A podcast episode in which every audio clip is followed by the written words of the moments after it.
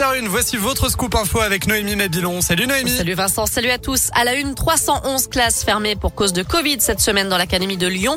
C'est deux fois moins que la semaine dernière, même si le virus circule toujours activement dans la région. Le département de l'Ain affiche un taux d'incidence de 653 cas pour 100 000 habitants. On frôle les 700 dans le Rhône, 898 en Ardèche, des chiffres supérieurs à ceux des pics de la troisième et quatrième vague. Pour autant, le porte-parole du gouvernement a indiqué ce matin qu'il n'y avait pas besoin de limiter les rassemblements en cette fin d'année. Le ministre de la Santé, Olivier Véran, se donne pour objectif 20 millions de rappels de vaccins d'ici Noël pour passer des fêtes un peu plus sereines.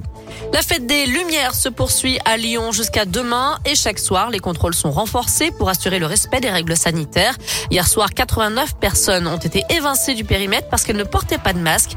Cinq bars et restaurants ont reçu une mise en demeure et un établissement a été fermé immédiatement pour non-respect des mesures. François Hollande en visite dans la région aujourd'hui. L'ancien président est venu dédicacer son livre à Clermont-Ferrand. Il a rencontré le maire de la ville ce matin avant de prendre la direction du stade Montpied. L'occasion de faire connaissance avec le staff et les joueurs du Clermont Foot. Radescope était sur place et l'a interrogé sur la proposition récente d'Anne Hidalgo, la candidate socialiste à la présidentielle qui souhaite une primaire de la gauche pour ne présenter qu'un seul candidat. Proposition d'ores et déjà refusée par les écologistes, les communistes et les insoumis. Alors qu'en pense François Hollande? Écoutez-le. C'est vrai que c'est mieux quand la gauche est unie, mais faut-il encore qu'elle s'y soit préparée?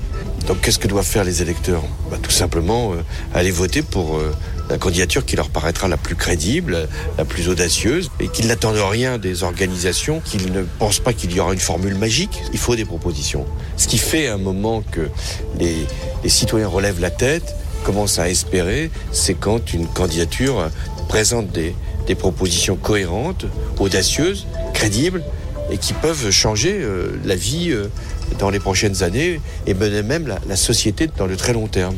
Et Anne Hidalgo est en grande difficulté dans les sondages. Ségolène Royal l'invite d'ailleurs à se désister et à céder sa place à Yannick Jadot ou Jean-Luc Mélenchon. Dans le reste de l'actu, une nouvelle mise en garde contre des mails malveillants qui se présentent comme une convocation judiciaire. Le destinataire est accusé de détenir des supports à caractère pédopornographique et on lui demande de l'argent en retour. Ils sont signés de la gendarmerie, de la police, de la préfecture ou même d'Europol. Le ministère de l'Intérieur rappelle qu'il s'agit bien d'une fraude. Ne surtout pas répondre à ce genre de mail. En foot, 18e journée de Ligue 1 ce week-end. L'OL joue à Lille dimanche à 13h. Ce sera sans Lucas Paqueta suspendu. Deneyer, Diomandé et Jeffrey Adelaide sont blessés. Et puis Carl Toko Ekambi est incertain. Il ne s'est pas entraîné ce matin. Enfin, notez que le Père Noël rendra quelques visites ce week-end dans les boutiques de l'OL. Direction radioscoop.com Noémie avec la question du jour.